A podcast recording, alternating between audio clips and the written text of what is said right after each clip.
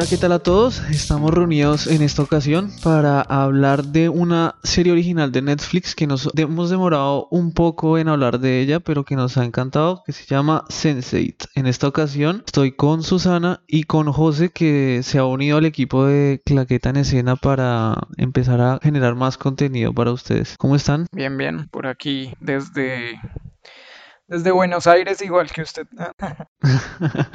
sí, José está aquí en Buenos Aires. Estamos también con Susana, ¿no? Sí, yo por acá los saludo desde Bogotá. ¿Qué tal todo por Bogotá, Susana? Aquí extrañando la tierrita. Bien, está venteando mucho. Viento frío, pero pero días con sol y muy bonitos últimamente. Por fin. Entonces, ya hablando un poco más acá de Sense8, dirigida eh, escrita y producida por las hermanas Wachowski, que también son conocidas por la trilogía Matrix y por la película Cloud Atlas eh, y más recientemente por una que se llama eh, Júpiter Asciende o una cosa así, no sé cómo se llama, pero que fue totalmente un fracaso, entonces no lo, no lo vamos a nombrar mucho. Bueno, ¿qué sensaciones te dejó la serie, Susana? Bueno, yo esta serie me la empecé a ver en verdad por recomendación de mi hermano y, o sea, me obsesioné con la serie, me la acabé súper rápido. De hecho, me la acabé primero que mi hermano. y, mm, y a mí me encantó el concepto, el hecho de que sea una serie con algo que yo nunca antes había visto, em, de que estuvieran pues ocho personas eh, conectadas entre sí. Y bueno, pues más adelante de pronto eh, profundizamos más como en el tema pero, pero me llamó mucho la atención el, el concepto que manejaba la serie y de, pues son, pues pasaron un montón de cosas que en verdad em, me entretuvieron, me tensionaron, me emocionaron, entonces en verdad a mí me fascinó esta serie. ¿Y usted, José, por qué se la empezó a ver? Eh, yo me la empecé a ver por recomendación de personas y sobre todo porque me contaron el trabajo de, de las hermanas estas con Matrix. O sea, que ellas eran las que habían estado detrás de Matrix, detrás de... de estuvieron con B Venganza, estuvieron con Cloud Atlas. Entonces yo había visto parte de eso y eso me llamó la atención. Ya después cuando cuando empecé a verla me gustó mucho la, la, mezcla que hacen entre ciencia ficción y realidad. O sea, no, no se van al extremo. Sí, no, no es una serie que esté como muy llena de efectos especiales, ¿no? O sea... Claro, no. Es como una ciencia ficción, pero que detrás tiene una lógica. Al punto que uno logra pensar en el sentido de esa ciencia ficción y encontrarle coherencia a cosas que no son realidad. Yo creo que es muy, muy, muy atrapante porque yo, o sea, sin ver nada, sin saber nada, yo al principio como que no le tenía tantas ganas. No, no sé, estaba como que no tenía nada que ver y la, me empecé a verla y de una me enganché porque desde el primer capítulo yo dije, uy, no, esta vaina es muy loca, o sea, la idea es muy original, o sea, después sí supe que eran todo lo de Matrix y eso y obviamente también por eso la seguí viendo. Pero yo creo que esta serie a nivel de producción, o sea, está a la par de, puede estar casi a la par de Game of Thrones, porque la producción que tiene esta serie es una cosa de locos. Eh, y creo que fue tan pesada la producción que claramente por eso fue que se vieron obligados a, cancelarla, porque el costo era, o sea, era mucho más la plata que se gastaban que lo que estaban, que estaba entrando. Entonces, Claro, y, y, la serie estaba destinada para cinco temporadas, o sea, ya tenían una, una visión de la historia y mm, y pues en verdad eh, fue muy chistoso porque cuando la cancelaron yo ni siquiera me la había empezado a ver. Y yo solo veía que un montón de cosas en Twitter y en Facebook la gente, no, pero ¿cómo la van a cancelar? Y yo, pero ¿qué es esa serie? Y también fue como por eso dije, no, yo me tengo que ver esto porque está todo el mundo en shock de que la cancelaran. Y pues ya cuando me la empecé a ver yo dije, no, pues, o sea, como que sí entendía la reacción que tuvo la gente porque sí uno se engancha y quiere ver más. Sí, además que la serie toca temas con la que se siente identificada mucha gente, o sea, trata temas de o sea, todo lo que sufre la comunidad LGTBI y fue, creo que la serie es un referente de la comunidad, o sea, como que se sienten muy identificados, entonces claramente, no sé, o sea, creo que por eso también hubo tanto como revuelo de la gente como en apoyar la serie, eh, porque trata de temas que no tratan todas las series eh, y los trata de una manera muy bonita, o sea, creo que tiene un, el, esta serie tiene un poder en el guion que es brutal, porque también ahora desde la propia experiencia de, de las hermanas Que son trans, y el guion es brutal, o sea, yo tengo en la cabeza, o sea, escenas en que los diálogos son súper fuertes, o sea, los protagonistas tienen unos eh, discursos súper fuertes y súper como que le llegan a uno y uno dice como, uff, o sea, esto, no estoy viendo cualquier cosa, o sea, el guion es muy bueno. Inclusive los momentos que ellos viven, digamos, cuando, cuando entre ellos se apoyan en determinadas situaciones. Mm, como que uno se identifica con los problemas de ellos. Claro, yo, yo creo que pues ahí José mientras está tocando el tema de los personajes, pues podríamos hablar un poquito de ellos. En verdad, pues son, son ocho personajes. Tenemos a Will, que es un policía de Chicago, a Riley, que digamos, a mí me encanta el, el, arco de transformación que tiene este personaje, porque ella es pues una DJ islandesa eh, que vemos al principio de la serie que está como perdida, eh, como en la droga, también tiene un montón de problemas. Tenemos a Cafius, que me, encanta este personaje que es eh, de el vive en Nairobi y pues maneja un bucecito. Un bus, sí, y es súper fanático de, de Van Damme. Sí, es lo máximo. Y es, ese, fue como la, lo único que yo dije de la serie, como que es cacho, o sea, no sé por qué ese cambio tan drástico de, del personaje del actor, pero fue pues como muy chocante y me pareció muy gracioso que en un momento de la serie eh, a él le dice el, amigo, el, el, otro, el que siempre está con él en el bus, le dice como, como, hiciste algo en el cabello, te ves diferente. sí, sí, sí, sí, sí, es buenísimo. Es muy chistoso. Creo que fue, fue porque el actor de la primera temporada tuvo diferencias con, con la producción y eso. Y a la hora de contratar la segunda temporada no llegaron a, a un acuerdo con él. Digamos que él mm, vio la importancia de su papel en Sense8 y cambió las condiciones de su contrato. Entonces, en ese momento... Quiso sacar más plata. Sí, claro, ¿no? Dijeron, no, no, buscamos a otra persona y listo. Fue más por eso. Pero sí, es genial cómo lo, lo enlazan ahí, nada más con una frase ya... ya Sí, ya ahí no, pasa nada. No ah, son penas. sino como, bueno, ya hace parte de esto y listo.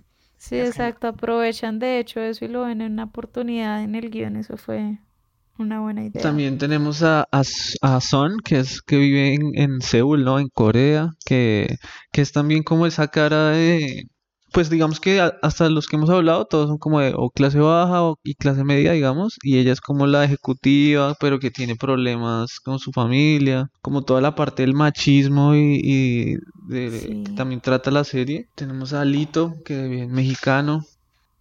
Un actor de películas.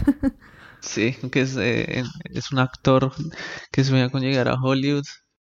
Y aparte que también me parece muy entretenido cómo muestran eh, que él trata durante muchos capítulos por su fama y el que dirán y lo que en verdad eh, yo creo que muestran también en parte lo que pasa en la industria cuando una persona pues se... sí, como la presión que no, y, que, es decir, como que muestran lo, lo que muchas veces ha pasado en la industria cuando una persona declara su orientación sexual. Entonces que pierde contratos, no sé qué, y, esto lo, lo, evidencia claramente el, la serie con este personaje.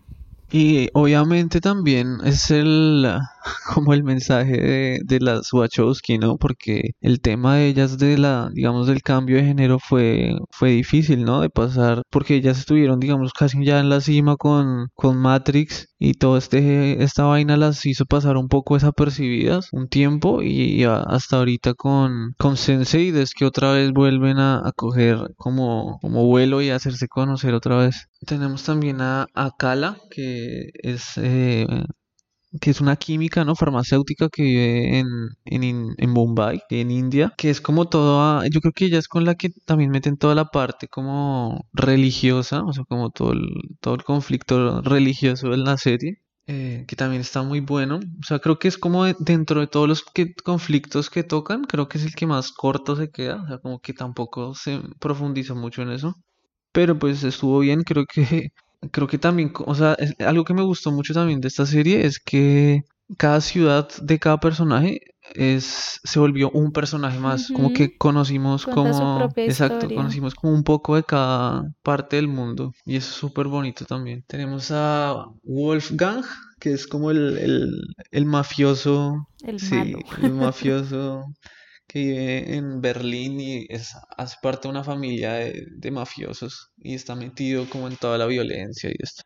Y que también aprovechan como con la vida de él para contar que nadie es mafioso porque sí, ¿no? O sea, es como cuentan un poquito de la historia difícil y decir como, hey, nada es, nada es casualidad.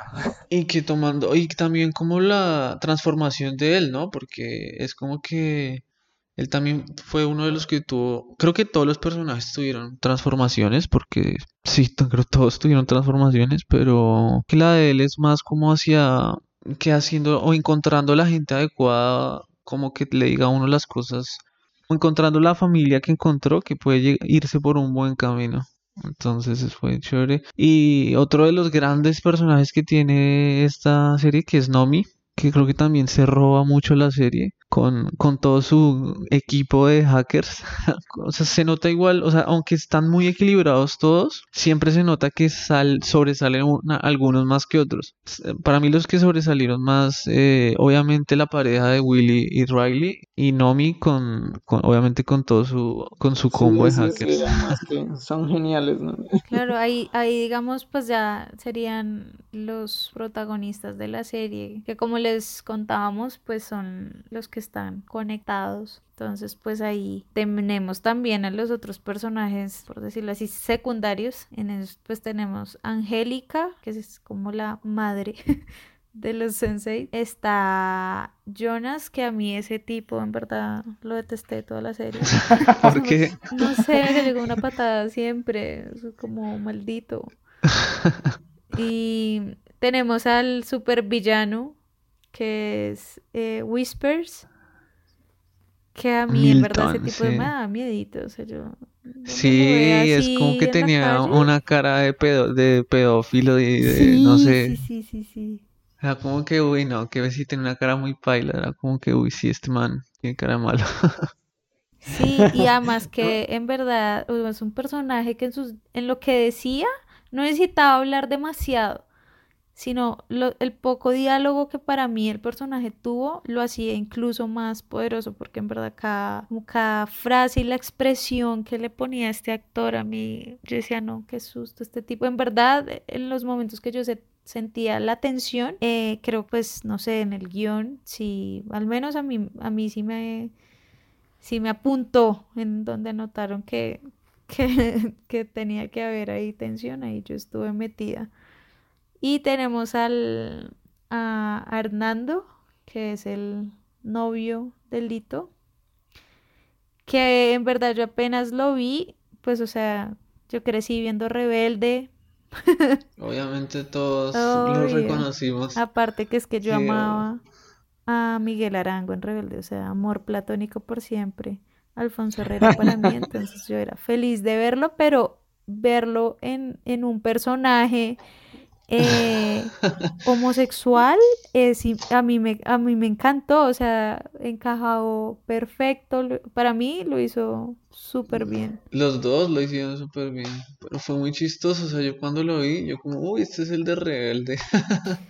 Sí, pero mira que eso es, a mí, bueno, a mí me pasó como la primera impresión, pero ya viendo la serie, jamás en la vida a uno se le pasa por la cabeza el personaje de Miguel Arango, pues porque son personajes totalmente opuestos, lo cual a mí pues me agradó bastante y pues habla mucho del gran actor que es Alfonso Herrera, me parece a mí. Tenemos, igual tenemos como a las demás parejas, ¿no? Casi, o sea, las demás parejas de cada personaje. Y creo que en general el casting es muy bueno, o sea, cada, todos los actores, o sea, creo que no haya, no hay un actor que yo diga como, bueno, este no me gustó tanto. O sea, bueno, a ti no te gustó Jonas, pero O sea, el personaje, no el actor. Ah, claro.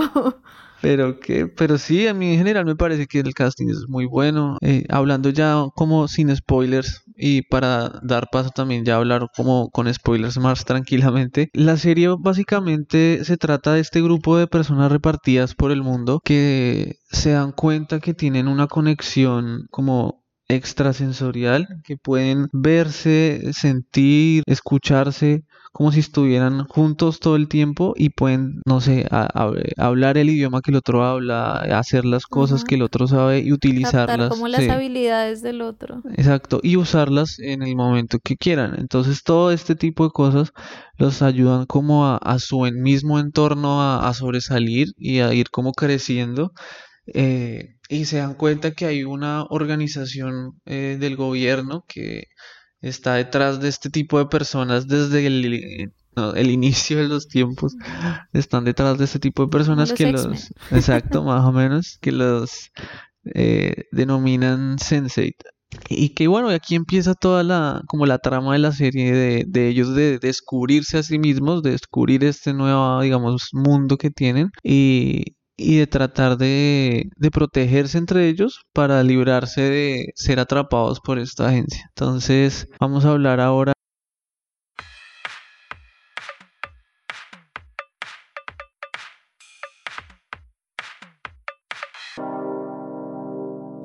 Hey, a partir de ese momento hablamos con spoilers.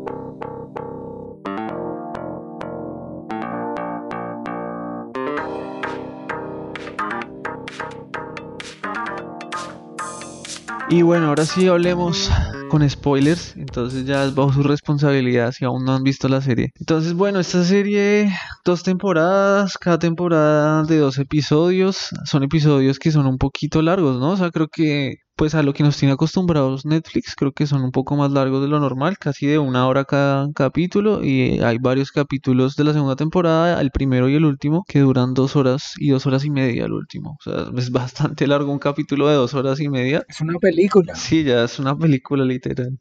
Eh, bueno, la serie empieza con presentándonos estos eh, ocho personajes, cada uno en su, en su ciudad, en, en su contexto, empiezan a presentárnoslos a todos y eh, como que también nos muestran eh, este personaje Angélica que está como en un eh, como una iglesia abandonada y que algo la persigue y está muy afectada claramente y vemos cómo se suicida pero antes de suicidarse ella como que literalmente da, a luz o sea como que tiene un parto y empieza a como que en ese parto conecta a estos ocho personajes que eh, nacieron todos al mismo tiempo en diferentes partes del mundo y ahí llega la organización de la que les estábamos hablando y ella se suicida antes de que la atrape. Entonces aquí empiezan a darse todas estas como conexiones poco a poco de estos personajes entre ellos Will es un policía que tiene problemas con su papá porque su papá es alcohólico, eh, como que tiene esa visión del suicidio de Angélica y llega a la iglesia. También lo está Riley que tiene eh, como problemas de alcohol y de drogas y que es una DJ muy reconocida como en el bajo mundo en Londres y tiene como esa también esta visión de Angélica eh, mientras creo que ella se estaba, creo que drogando, o no estoy seguro si se estaba drogando. Eh, sí, creo que lo que a ella le pasa es que está eh, con, en, con, con un tipo al que creo que no sé si le debía plata o le cogió la droga, yo no me acuerdo, pero sí, sí, sí es un momento donde ella está drogada que ve la, la visión de Angélica. Sí, ese es el tío Angel, ¿no? De Game of Thrones, ese actor. Eh, ella lo que pasa es que estaba como saliendo con un man que tenía negocios con ese narco, como ese dealer, digamos, y sale mal el negocio y ella queda como ahí metida entre eso, pero eh, bueno, y se droga con esta droga que le da el man y tiene esta visión la Son que está en Seúl tiene su mamá murió cuando ella era muy joven, entonces es como una persona súper introvertida, que es una dura en artes marciales, como que es como su hobby y ella va a peleas clandestinas, como a descargarse toda esa ira que tiene por dentro porque su papá no la reconoce como hija casi, sino el papá solo reconoce a su hijo y el hijo es un cretino, es un bobo, que es como mujeriego, alcohólico, que no, como que no valora todo lo que tiene. Ah, Cafios. eh, que es como el extremo de todo, que está en la extrema pobreza, que eh, su, su mamá tiene, que sí, que su mamá tiene sida, que tiene que eh, pelear para conseguirle medicinas porque se va- si no se va a morir. Conduce una, un, bus, como dijimos es fanático de Jean-Claude Van Damme, que me pareció algo como un detalle muy cómico, ¿no? Además porque si uno ve los créditos, eh, ahí le tienen como una partecita que le dice como gracias a Jean-Claude Van Damme por dejarnos usar su nombre. ¿Cuál otro personaje me falta, Susana? Pues está Lito Rodríguez, que era el que hablábamos, que es el actor de, de películas de acción. Pero eran como películas, a mí me daba mucha risa cómo actuaba de actor, o sea, como que era súper Sí, melodramático y súper exagerado, era muy chistoso. sí, pues es una, digamos, el- no, no hablar del cine mexicano, pero sí las novelas mexicanas tienen esa, Ese drama. como ese drama, sí, exacto, ese nivel de drama. Entonces, eh, yo creo que también eh, la idea era esa, ¿no? Pues mostrar un poquito de, de, de cómo también es, es en parte eh, Ese, ese mundo la actoral. industria, pues, de, de México. Bueno, este, este personaje también, yo creo que es el que más le cuesta esa conexión, yo creo que es el que menos entiende a sí mismo porque tiene ese conflicto con, con su pareja de que no pueden ir a ninguna parte porque pues él no puede decirle a por pues como a la industria de, que él es homosexual. Em, y luego tenemos a Kala, que hablábamos que era la, la química farmacéutica. Eh, ella eh, pues vive en la India, está a punto de casarse y en una, como en esas em, como cenas o preparativos antes de la boda, eh, ella también tiene esa conexión. Em, creo que la primera conexión que ella tiene, si no estoy mal, es con Wolfgang, pero no recuerdo, no estoy 100% segura. Creo que sí, es de las primeras, que es cuando creo que lo embolan la boda, ¿no? Que por eso es que se desmaya. Sí, exacto, porque pues Wolfgang es un tipo, en verdad que no le importa nada, está en, en cualquier relación, en verdad lo único que le importa a él es su mejor amigo, es su familia y, y digamos a mí me gustó mucho que mostraran esa relación de que a pesar de que el tipo tuvo una infancia horrible, de que llegó al punto de matar a su papá y, y, pues a su tío y todo. Y a toda su familia. Sí, pues tiene, tiene, tiene, digamos, esa, esa vaina de que en verdad da, da la vida por su mejor amigo porque es, es su hermano, es su, es su familia y En algún momento él, él le dice a, a Kala como que, que el, el lazo que tiene con él es aún más poderoso que un lazo, que un simple lazo de sangre, porque el, el lazo que él tiene fue un lazo que eligió tener y no un lazo como tan simple como la sangre, algo dice así más o menos. Y pues por último, pues tenemos a Naomi Mars, que pues como hablábamos, es una mujer pues transexual y es una dura. Ella, con ella empieza realmente toda la, la Sí, trama. como toda la Eh, trama. ella está, ella algo le da que termina en el hospital. Ella, eh, ah, pues ella tiene esas visiones, ¿no? Sí, ella empieza a tener esas visiones, pero ella está en la marcha del orgullo gay y se cae de la moto donde iba con, con la pareja y por eso termina en el hospital y ahí la como que la atrapa esta organización y empieza, La de la sí, y empieza a tener visiones con Will y que él empie- ella empieza a pedirle ayuda y él empieza a investigar como un poco más acerca de este, de lo que pasó con Angélica y empieza como a atar caos y él cuando era niño él veía a una niña que desapareció y él no le creían que él veía a una niña. Entonces por eso lo, lo tenían medicado y, y todo. Y él como que asocia que esa niña que él veía antes cuando era niño tiene que ver con lo que le está pasando de, de estas como visiones que tiene. Eh, y empieza a investigar un poco más y se da cuenta que no son visiones, sino que las personas con las que estaba teniendo esta como com- comunicación ex- existen, son reales y están al otro lado del mundo. Entonces empieza como a tener contacto con Riley eh, y sigue investigando. Riley también empieza a como ese conflicto interno de que también empieza a descubrir lo que realmente es ella, que se, de, o sea, tras este conflicto con las drogas, con el dealer, decide volverse a, Islandia, que es como el punto en que empezamos a conocerla a ella y también empieza como en general la serie a, como a conocernos, o sea, a darnos a conocer a cada personaje y lo que ha sido cada personaje y como lo que va a pasar más o menos con cada uno. empieza, digamos, a tener Riley y Will, digamos, entre el grupo de los Sensei, en este caso ellos, eh, si tienen una, como, ¿cómo decirlo? La conexión que tienen y si llegan a tener algún eh, sentimiento, gusto, es como a otro nivel. Entonces, eso empieza a conectar mucho a Riley y a Will y eh, asimismo a Kala con Wolfgang, que pues son los, en verdad son las dos parejas que se forman en, en, este, en este grupo.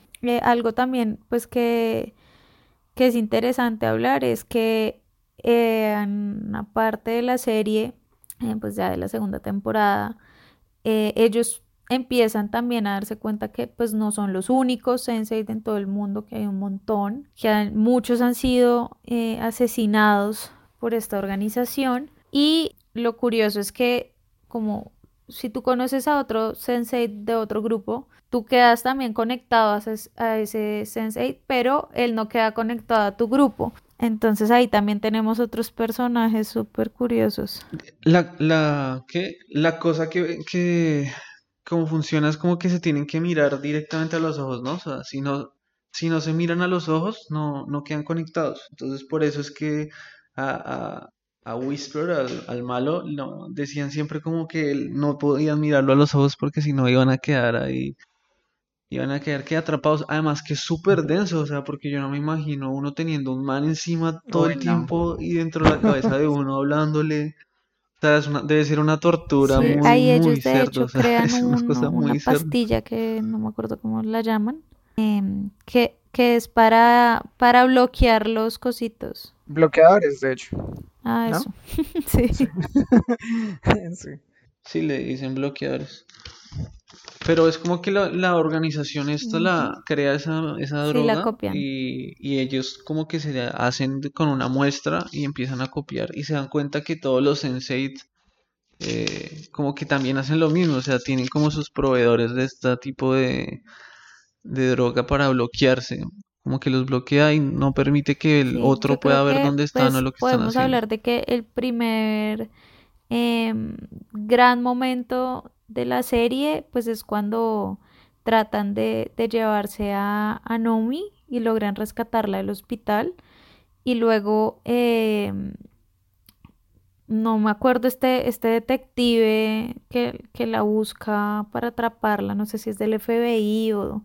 Sí, es como una organización. Ajá, o sea, no, no, yo no me acuerdo si es la misma de Whispers o pues como relacionadas. es es que lo que pasa es que como esta organización es del gobierno, ellos eh, como que piden como soporte del FBI, de la CIA, porque también son del gobierno, y, y, los reportan como, no sé, como los más buscados, una cosa así. Sí, digamos, no me era pues por hacker, porque creo que había violado alguna vaina de seguridad. Eh, ¿Te acuerdas que ella dice que, o sea, que fue presa porque tenía plata y la familia era de plata y pues al final no le iba a pasar mayor cosa, pero el que había hecho eso era Bog, el amigo de ella, que por eso es que el man, que sí es uno de los personajes, creo que también se roba la pantalla, se como su eh, es muy excéntrico y tiene un montón de cosas muy muy graciosas. Y hay un punto ah, hubo un punto que yo que yo alcancé a dudar de él.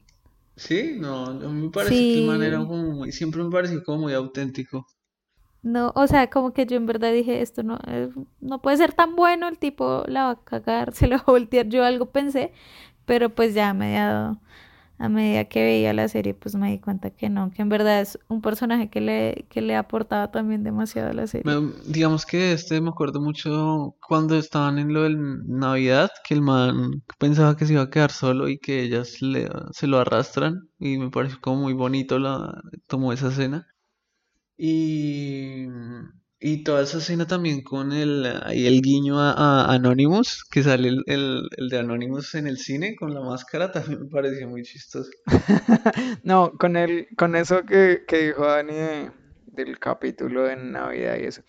Lo que pasa es que Sensei siempre quiere darle como, como un concepto al amor muy desde muchos puntos de vista, ¿no? Entonces, es como que por un lado muestran eh, como ciertas dificultades que se presentan a nivel social, pero por otro como que siempre la puerta a cómo resolverlas. Entonces pasa con él, pasa más tarde con el esposo de, de la chica de la India, pasa con un montón de personajes que empiezan siendo como un poco relegados, incluso la chica que anda con Lito y con el novio. Pero, pero la serie siempre se preocupa por, por darles un, un lugar en donde todos estén satisfechos. No sé si me hago entender muy bien. Pero, y es como darles amplitud a ese concepto de amor. Y, y eso es bien interesante. Sí, sí, yo creo que es como el gran mensaje de, la serie, o sea, que porque creo que todos, o sea, todo el mensaje de la serie es eso, que mientras exista el amor sin, eh, digamos, tener que etiquetarlo de alguna forma, sino simplemente el amor, como que van a salir, se puede salir adelante y todo puede, digamos, es como muy eh, positiva la, cosa, porque vemos que todos los personajes pasan por situaciones realmente difíciles, o sea, por ejemplo, Riley que pe- perdió a su esposo y a su bebé en un accidente así súper eh, fuerte en, en Islandia, que, que ella queda como en la mitad de la nada ahí eh, en el frío y se salva de, de, de No, suerte. creo que la salva otra Ah, sensei, sí, que ¿no? pide la ambulancia, que pide la ambulancia, la señora que es una señora que también es Sense8, que es cuando ella- que ese miedo de Riley que tenía de volver a casa de porque creía que estaba maldita era la, la señora que le hablaba y le decía como que no volviera porque en Islandia había una, una sede de la organización esta. Eh, y que digamos, en ese capítulo que les digo, eh, creo que hay un, un discurso súper bueno de están conversando Riley y, y Ca- Cavius, que se llama, eh, Cafés. que es muy bueno, que creo que así mismo se llama el capítulo, que es creo que la muerte no te permite despedirte, uf, me pareció súper fuerte, o sea, y, y también es algo muy chévere, como que me di cuenta que todos los títulos de cada capítulo es un diálogo que en algún momento del capítulo dicen, o sea, no es como títulos al azar, Sí, en sí, al- sí. como en algunas series, sino que cada título en algún momento lo dice algún personaje en el capítulo. El capítulo lo resalta, ¿no? O sea, siempre en la temática del capítulo busca como, como eso y por eso está como dentro del diálogo con respecto a lo que decía ahorita. No sé, yo estaba viendo como que siempre hay tres elementos que se mueven en todos los capítulos. Bueno, no, no sé si en todos los capítulos, pero como tal en toda la serie y siempre los, los guardan. Uno obviamente es la acción entre todos ellos, la acción de rescatando, salvando, haciendo, perdiendo, ganando. Y esa acción siempre usada como a rescatar esa hermandad, ¿no? Eh, el otro es el drama, entonces hay unos diálogos que, que uno, o a mí me pasó, sinceramente quería devolver para repetir solamente para volver a oír el Sí, diálogo, para poder, como que uno oye el diálogo y dice como, esto es mucho más fuerte de lo que yo estoy poniéndole atención, básicamente. Y esos diálogos resaltan el drama de una forma brutal, al punto que, no sé si les pasó, pero eh, en alguna parte yo me sentía como parte de ellos. O sea, era como, como vamos muchachos que sí podemos. Y, y no, yo estoy aquí. Total, uno les hace barra y todo.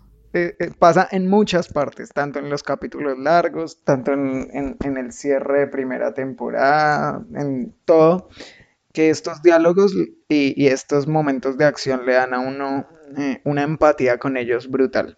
Y siempre el sexo, siempre como algo ahí re, como ese elemento fundamental que siempre está como cerrando como la cereza del post, como que cierra todo lo que logra la acción, el diálogo, el amor, las relaciones entre ellos y todo, y es como, como ponerle ese puntico de, de detalle, ¿no? no sé, de las últimas cosas que he visto, creo que son de las escenas de sexo mejor hechas que yo he visto. O sea, porque no, de toda la serie, o sea, porque en general no son, o sea, yo nunca sentí que fueran como vulgares o algo así, o no sé, sino No, era no. todo súper bien, artístico. exacto, es súper artístico, súper bien hecho. Entonces, o sea, me gustaron, las escenas que había me gustaron mucho.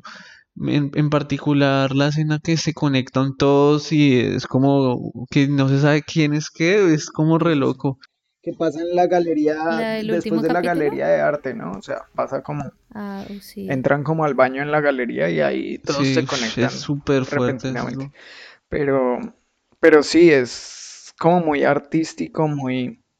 Creo que resalta más lo erótico que lo vulgar. Son muy detallistas, muy detallistas y no detallistas en, en mostrar cosas sin sentido, sino al contrario, como muy detallistas Sí, en, en, en guardar la sí, sí, apariencia de del... acuerdo. No sé, estoy siendo muy artístico de pronto en lo que digo, pero en guardar la apariencia de toda la obra, básicamente. Y es Sí, como... igual, igual que yo, yo siento que esta serie, hasta el último capítulo, o sea, excepto el último capítulo, se toma su tiempo, sea, como que se toma el tiempo de desarrollar todo, o sea, desde, no sé, desde la intro de la serie que Sí, también es de acuerdo. larga, que tiene un montón de planos y muestra un montón de ciudades y cosas, como que toda la serie se toma el tiempo de hacer las cosas, no se le nota como el afán de mostrar y mostrar y meter personajes y meter cosas. Obviamente tiene un montón de información, un montón de cosas porque son ocho personajes principales que tienen ocho historias.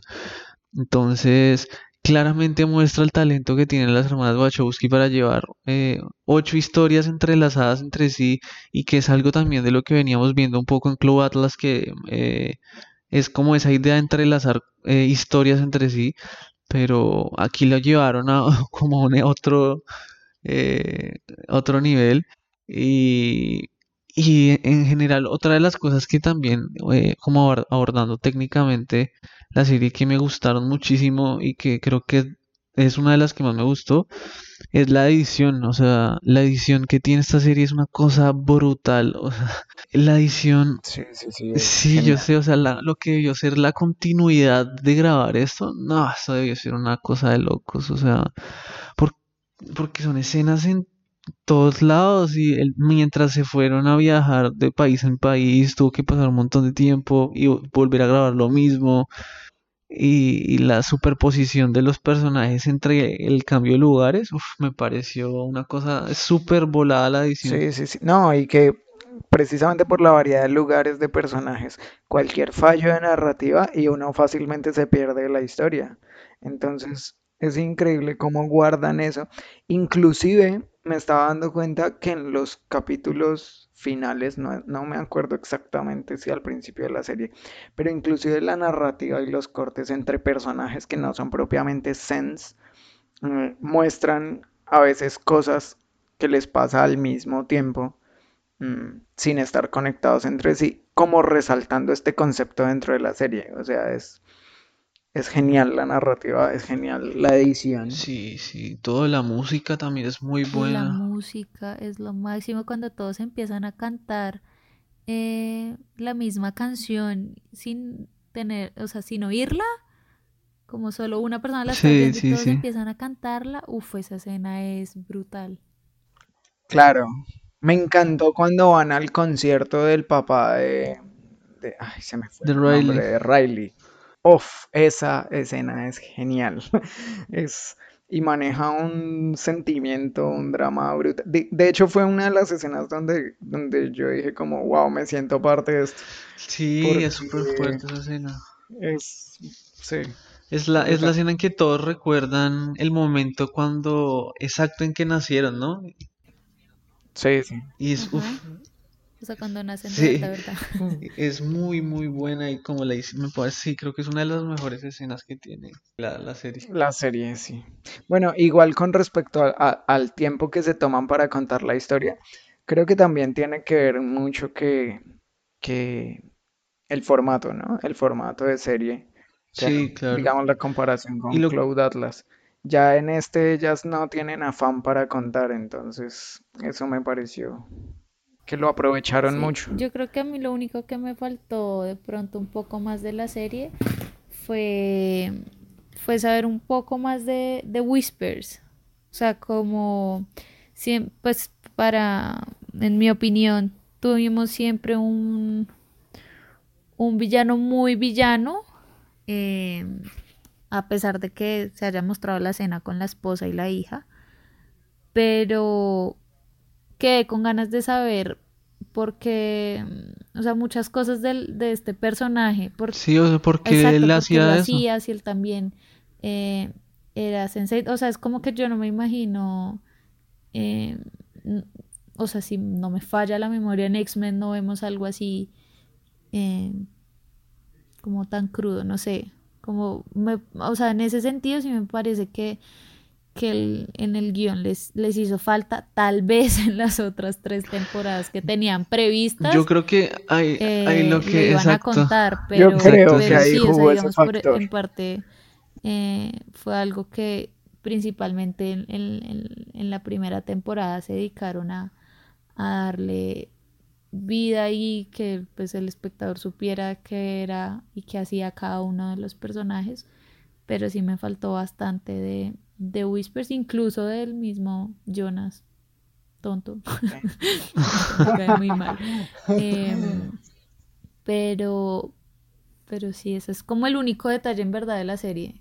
Yo creo que sí lo que tú dices es verdad. O sea falta un poco de desarrollo como en los en los villanos eh, tanto en este Whispers como en la vieja que aparece después también, y que obviamente se, se siente el machetazo de la historia al final, pero, pero qué, pero sí, o sea, es que el problema fue eso que la recortaran, o sea, porque se nota que la, estas nenas tenían esa serie pensada para más, o sea, para más temporadas. Eh, y que al final todas las tramas se fueron acelerando y fueron como tratando de cerrar todo lo más eh, como de la mejor forma posible. Eh, vemos que todos, o sea, todos empiezan a afrontar sus miedos y, y, empiezan juntos a, con ayuda de las experiencias de los otros, a solucionar estos problemas que cada uno tiene, no sé, Riley como que se reconcilia con ella misma y pues como que se perdona por lo que le pasó. Kala abre como su perspectiva del mundo y como, no sé, se permite vivir sin la presión de la... De, de sí, como sin la presión, digamos, de su religión o de su familia.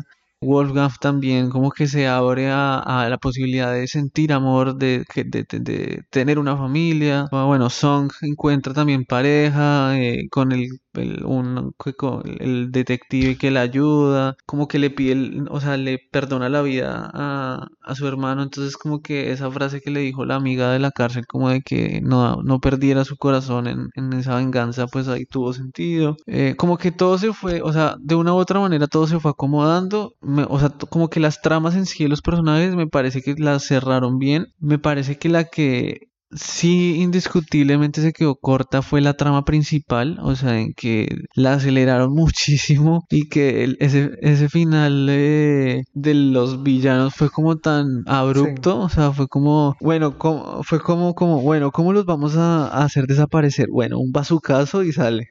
y se acabó la serie. Es como, oh, parce. O sea, eso, ese final de, de Whispers y de la vieja me pareció como re, no sé, como medio inverosímil. o sea, como bueno, Wolfgang siempre tiene una bazooka y... Eh, algo que me pasa también con este capítulo final, pues no solo que se siente el recorte con los villanos y eso, sino que también se siente un poco la finalización en que curiosamente todos ah, los personajes la de toda la que serie se se encuentran encuentran. todos. es como, como, hey, iba pasando por la calle y me los encontré y eh, ahora estamos todos. Y creo que ahí también se deja ver un poquito ese, ese cierre inesperado que tuvieran que darle a, a toda Igual, la el punto, el punto de giro que me gustó fue cuando este man Will engaña a, a Whispers de que de que está ahí por, no sé qué es la visión, pero que no es visión, sino que realmente el man Que está realmente ahí. está ahí y el- y que le uy, ese, pega. ese punto de giro es súper bueno. Que está ahí, le pega severo puño y se los lleva. Ah, que está ahí, es buenísimo. Es buenísimo. Sí. Sí, a uno, lo, uno queda súper despistado. Sí, inclusive uno queda como, wow, ¿qué pasó aquí? Porque uno, uno cree que es una visión. Sí, sí, ese punto de giro sí me gustó, pero, pero sí, o sea, como que la trama de, de Whispers, más que todo como eh, la trama de él, porque la trama, la trama de los personajes sí las cerraron, o sea, bien, pero es la trama de él y la de, de los demás, digamos, Sense que sí queda como medio corta. Sí, y aparte, aparte, eh, o sea, es que digamos, yo entro mucho en conflicto con el personaje de Jonas por lo que les digo, porque el tipo al principio es, el tipo es, siempre es como aguas tibias más o menos. Entonces, como que realmente uno nunca sabe a qué atenerse con ese personaje. Yo creo que era el único personaje que en toda la serie uno no tenía claro si sí los iba a ayudar, si no, si el tipo nada más estaba pensando en su propio beneficio. Como que fue el único ahí que, que en verdad a mí, como, no, o sea, no sé si la idea sí era esa, pero pues a mí en verdad no, no me gustó mucho eso. Igual el man al final era como que el man sí, era el único que sabía toda la verdad y nunca dijo nada como esto es lo que está pasando, sino siempre hay como el misterio de qué estaba pasando, cuál era el trasfondo de toda la historia angélica, que era que ella pues sí era una científica y, descubrió un montón de cosas y descubrió el aparato que permitía conectarse o sí, como transmitir dolor. Eh, entre los Sensei, eh, que es el aparato con el que los ubicaban y torturaban a ellos y los estaban usando como eh, como títeres digamos para hacer atentados o matar gente y a mí eso me pareció muy muy clara bueno no sé muy clara pero sí para mí eso es una referencia de de cerebros que se llama. ah, sí, sí, sí, el de... Sí, yo también, es muy parecido. O sea, idéntico, es, lo mismo, pero pues con los sensei, no con los Y pues bueno, en este sí lo puede eh, usar cualquier persona, ¿no? aunque en teoría creo que solo lo... Ah, bueno, no, ese era el engaño, ¿no? Que creían que el único que lo podía usar era el man, el, el, el viejo, pero en realidad lo podía usar cualquiera.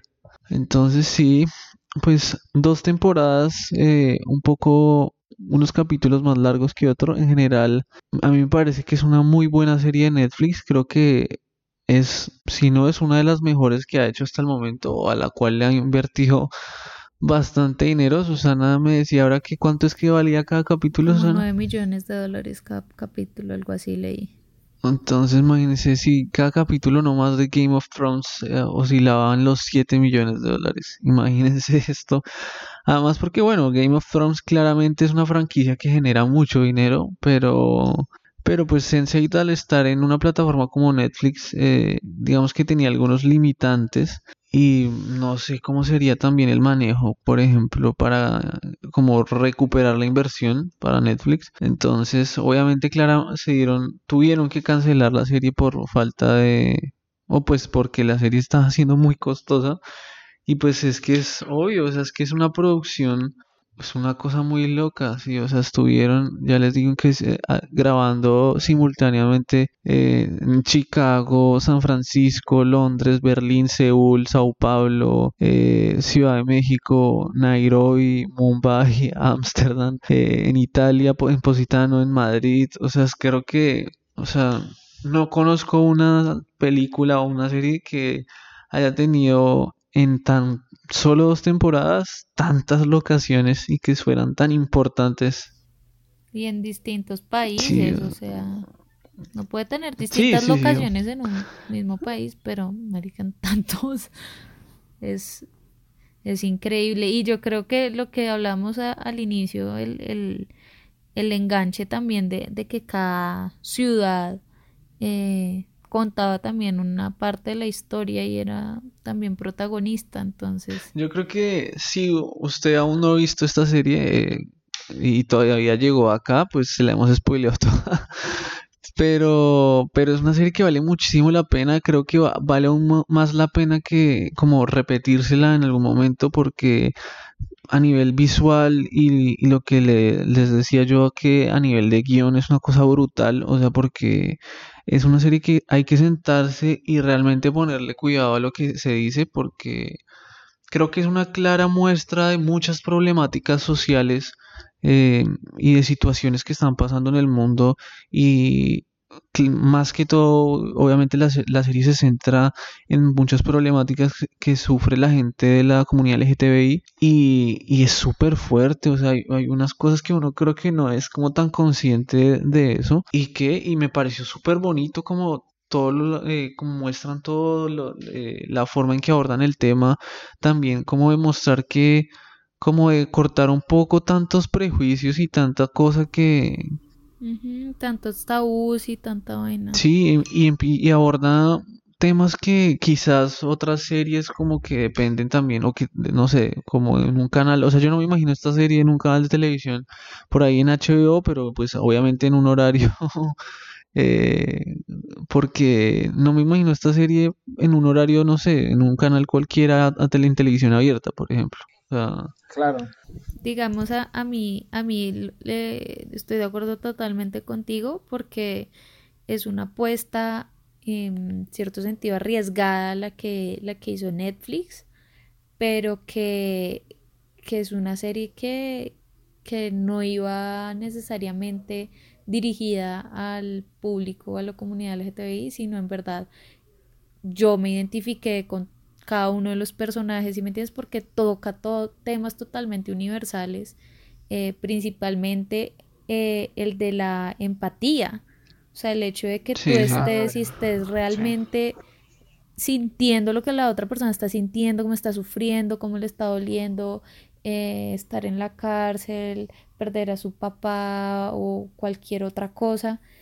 Em, tanto en el dolor como en, el placer, por decirlo de algún modo, eh, es totalmente empática la serie, o sea, nos como que resalta la importancia de, la tolerancia y de la empatía, que es cosas que, que claramente necesita nuestra sociedad. Entonces, eh, a mí me encantó como todos los conceptos que manejaron, que pues obviamente Dani ya los explicó. Sí, yo creo que como en una frase lo que podemos decir es que la serie le invita a uno a ponerse en los zapatos del otro, literalmente, y, y, en eso, o sea, a ponerse realmente en los zapatos del otro, de pensar lo que el otro puede estar sintiendo, pensando eh, en cualquier situación.